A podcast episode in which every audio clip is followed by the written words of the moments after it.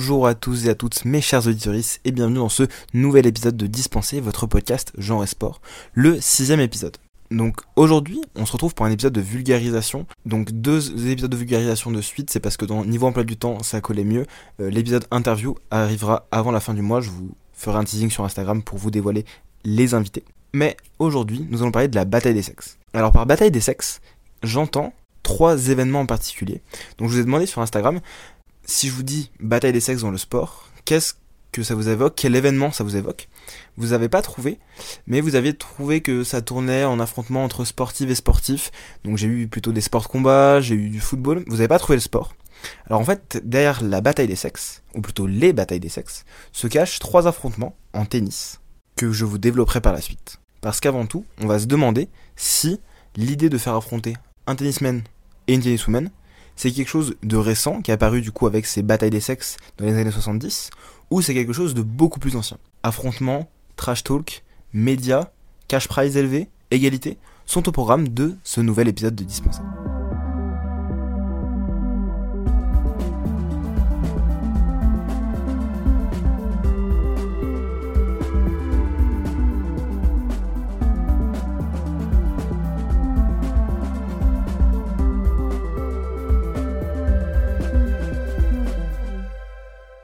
Le tennis, ça a été créé en 1850-1870, et dès 1888, on va avoir des oppositions entre hommes et femmes. Il y a une chose qui est centrale et euh, qui va revenir à tous les matchs de tennis opposant hommes et femmes. En fait, ce qui se joue derrière ces matchs, c'est pas seulement un match de tennis. Ce qui se joue derrière, c'est de prouver ou d'essayer de voir s'il y a une supériorité, une différence entre hommes et femmes que dans le sport. Parce qu'à l'époque, les médecins étaient contre la pratique euh, des femmes parce que ça pouvait endommager euh, euh, leur corps et c'était pas bon pour la maternité.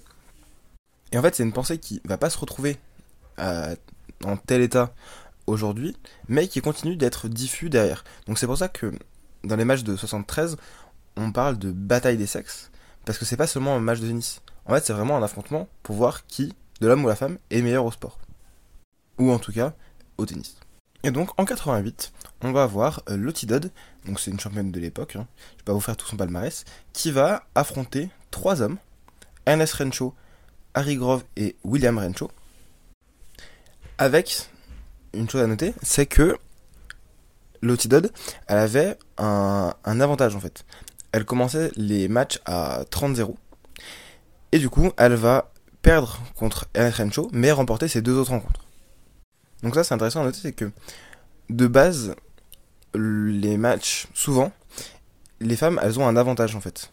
Et je pense que ça doit être pour essayer d'équilibrer, euh, selon les organisateurs, pour essayer d'équilibrer les forces. Mais c'est pas toujours le cas, et il n'y a pas toujours le résultat escompté. On verra qu'il y a d'autres matchs où il n'y a pas du tout de handicap, et c'est quand même la femme qui gagne. Et on retrouve aussi cette idée de, match d'exhibition, de, de tournée. Par exemple, il y a Helen Wills en, de 1828 à 1933 qui va affronter quatre hommes, Bill Johnston, Edward Chandler, Phil Neer et Elmer Griffin. Donc pareil, je vous refais pas le, palmarès de chacun, mais c'est des cracks de l'époque. Et elle va remporter deux matchs et en perdre deux en mettant un set à chaque fois. Et cette fois, on commence à avoir des matchs où il n'y a pas de handicap. En fait, on appelle match handicap, même si euh, c'est parce qu'il y a un handicap pour l'homme et un avantage pour la femme, quoi. Mais du coup, dans ces matchs-là, on va commencer à voir disparaître la notion de handicap qui réapparaîtra tout à l'heure. Dans les matchs plus actuels, je, vous spoil pas trop. Et donc, je vous ai passé euh, quelques matchs. On va arriver en 1973 avec le premier match de ce qui va être qualifié de bataille des sexes. Alors, par bataille des sexes, on entend trois matchs qui se sont tenus de 1973 à 1992 et si on veut vraiment une pointilleuse, on peut retenir seulement les deux de 73. En fait, par bataille des sexes, on va entendre trois matchs d'exhibition qui sont joués entre hommes et femmes. Donc c'est des simples, sauf pour le dernier qui est un double. Et en fait, tout part d'un homme, Bobby Riggs, qui euh, est un machiste nationaliste. Son surnom c'est The Male Chauvinist Pig. Je vous laisse traduire ça en dit long sur le personnage, qui va être l'un des meilleurs joueurs des années 40, puis va naturellement prendre sa retraite, et en 1951, il devient promoteur de tennis, donc euh, il va organiser des compétitions, tout ça. mais il va toujours garder euh, des propos virulents à l'égard du, jeu féminin en disant que euh, le tennis féminin était inférieur au masculin et que même lui, du haut de ses 55 ans, il pouvait battre n'importe quelle joueuse. Donc vu que c'est un promoteur, il se dit ah bah, je vais aller voir l'une des meilleures joueuses de l'époque, si n'est la meilleure joueuse, Billie Jenkins. Je vais lui demander de participer. Sauf que Billie Jenkins refuse et Margaret Court, la deuxième protagoniste de notre histoire, va intervenir pour affronter Bobby Riggs. Margaret Court, à l'époque, c'était la septième euh, joueuse mondiale. Autant dire que c'est une craque de l'époque. Et Bobby Riggs va organiser un match euh, devant 5000 personnes à Ramona, en Californie. Euh, c'est retransmis à la télévision. C'est le jour de la fête des mères.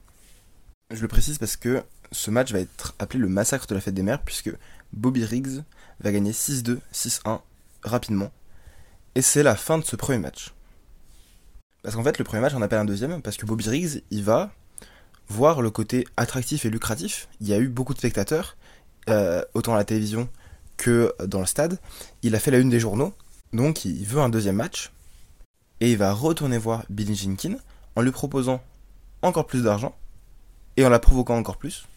Donc la proposition qu'il fait à Billy Jenkins, c'est un match dans l'Astrodrome de Houston, retransmis à la télévision, à heure de grande écoute, avec un cash price de 100 000 dollars. Donc aujourd'hui, ça représenterait 650 000 euros environ. Donc pour vous dépeindre Bill Jenkins, euh, à l'époque, c'est euh, la cinquième joueuse mondiale, mais l'année d'avant, elle était première. Et donc là, un vrai show va commencer.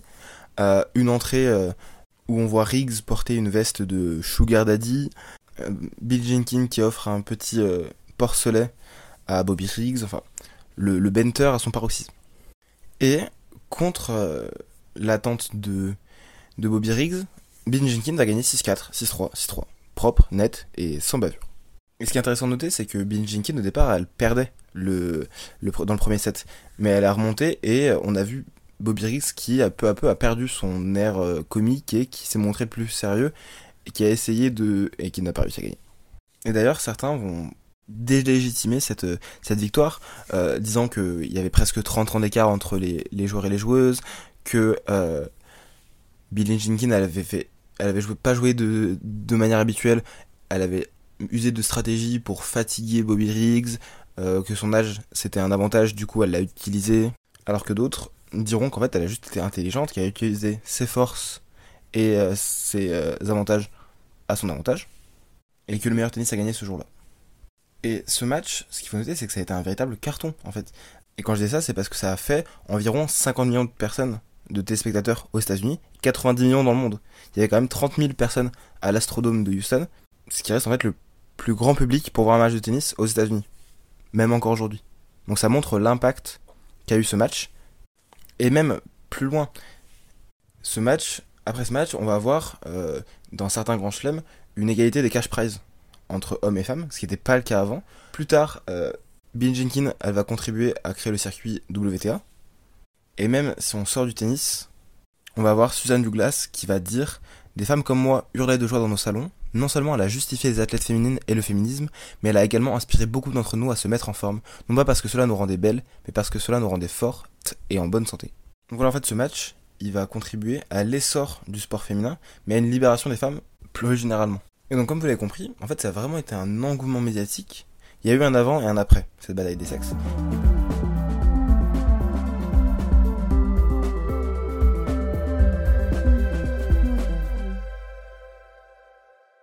Et pour surfer sur cette vague, on va voir en 92, on va avoir un match, un troisième match qui va être appelé Bataille des sexes. À l'époque, c'était intitulé Bataille des champions. Entre Martina Navratilova et Jimmy Connors. Et donc là, on retrouve pareil les codes de, des deux matchs précédents de la bataille des sexes. Donc c'est-à-dire une télédiffusion à heure de grande écoute, un euh, gros cash prize. Donc à l'époque, je crois que c'était 500 euh, 000 euros pour le gagnant et 500 euh, 000 euros pour les participantes. Mais particularité, comme je vous l'ai dit tout à l'heure, là on va retourner à quelques matchs à handicap. Et donc en fait, Jimmy Connors, il avait le droit qu'à un seul service. Et Navratilova, pouvait taper dans tout le cours. Et dans ce match à haute tension, Navratilova va commettre 8 doubles fautes, 36 fautes directes, donc on sent qu'elle était nerveuse, et va perdre le match 7-5, 6-2. Connors aussi était nerveux parce qu'il y avait des rumeurs qui ont dit qu'il avait parié euh, sur lui-même. Donc, quand on met plus d'un million de dollars euh, sur le fait qu'on perde pas 8 jeux, bah ça, ça met la pression. Et ce sera le dernier match qui va être intitulé Bataille des sexes, à l'exception d'un match de double en 85. Alors comme je vous en ai parlé tout à l'heure, en 85, il y a un match de double qui va être appelé Bataille des sexes, où on va retrouver Martina Navratilova, cette fois avec Pam Shivrer, et on va retrouver en face Bobby Riggs, mais cette fois avec Vitas Gerulaitis. Mais pas de handicap cette fois, pas en double, et on va avoir une victoire nette, écrasante, sans bavure, 6-3, 6-2, 6-4 de la part des joueuses.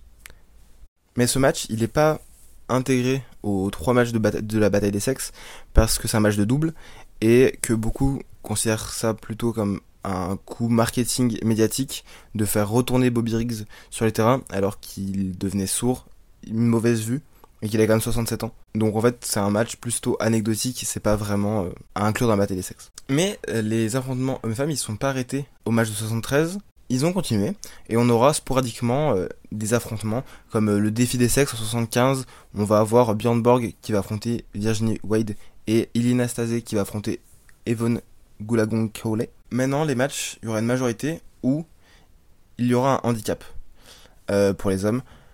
Donc là, par exemple, Björn Borg et euh, Iliana Stasé, il pouvait servir qu'une fois. Et les femmes, elles avaient le terrain entier pour jouer, donc elles jouaient, les hommes avaient les, couloirs de double où ils pouvaient recevoir des, balles. Et du coup, on va avoir une victoire de, Borg, mais une défaite de Nastase, donc une victoire de Evan Goulang Cowley. On a aussi en 98 Karsten Brash euh, qui va affronter les, les Sœurs Williams, donc euh, une à une, en seulement un set. Parce qu'en fait, à l'époque, euh, Serena Williams et Venus, elles ont dit qu'elles pouvaient battre n'importe quel joueur masculin hors du top 200. Et euh, Brash, qui était 203ème, il va les défier tous les deux et gagner 6-1, 6-2, sans handicap, sans rien, c'était juste un, set de tennis normal. Et va déclarer que euh, elles avaient aucune chance de battre euh, une personne du top 500, même quelqu'un du top 600. Et les Sir Williams vont dire qu'en dehors du top 350, elles pouvaient battre n'importe qui. Donc on a toujours cette petite guerre d'ego aussi, euh, pour ne pas dire grosse guerre d'ego, qui se joue euh, derrière entre les, joueurs, et les joueuses.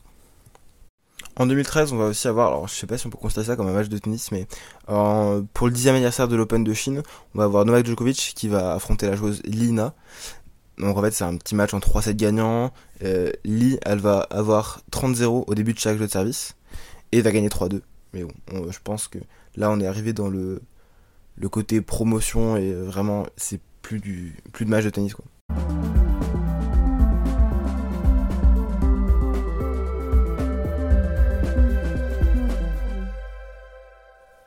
Et ce qui nous amène au dernier euh, match de affrontant hommes et femmes, opposant hommes et femmes euh, qui s'est déroulé? C'était en novembre 2017, un match toujours d'exhibition. Pat Cash, retraité euh, de 52 ans, contre Joanna Conta, 26 ans, dans un centre commercial à Londres, donc toujours pour faire la promotion de quelque chose. Il y a toujours cette notion d'exhibition derrière, de toute façon. Et euh, Joanna Conta va gagner 6-3. Donc voilà, comme on peut le voir, il y a beaucoup de, matchs qui se sont joués. Ce qu'on peut retenir, c'est que principalement, en fait, derrière, euh, c'est comme je l'ai dit, c'est vraiment une bataille des sexes, même si on n'en a pas le nom. Tout ce qui joue derrière, c'est un affrontement homme-femme, mais en fait, ce qu'on veut voir, c'est ce que les gens veulent voir, parce que euh, bah, ça fait des, records d'audience, il y a du monde euh, pour voir l'affrontement, et les joueurs les joueuses, c'est vraiment vraiment une guerre d'ego derrière, c'est plus qu'un match. Il y a quelque chose de, de l'ordre de il faut prouver.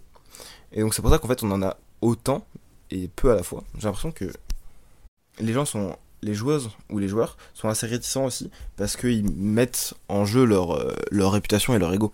Bobby Riggs il a pas eu peur contre Margaret Court mais en fait euh, après il s'est vu trop beau contre Bobby Jenkins et euh, elle l'a allumé quoi. Mais aussi maintenant c'est devenu du coup plutôt marketing, il n'y a plus vraiment de, de matchs comme la bataille des sexes où euh, pas de handicap, euh, pas pour faire la promotion. Bah, on peut dire que c'est pas pour faire la promotion de quelque chose, mais euh, voilà, c'est plus un vrai match de tennis, c'est plutôt pour faire vendre, faire parler ou faire la pub de quelque chose.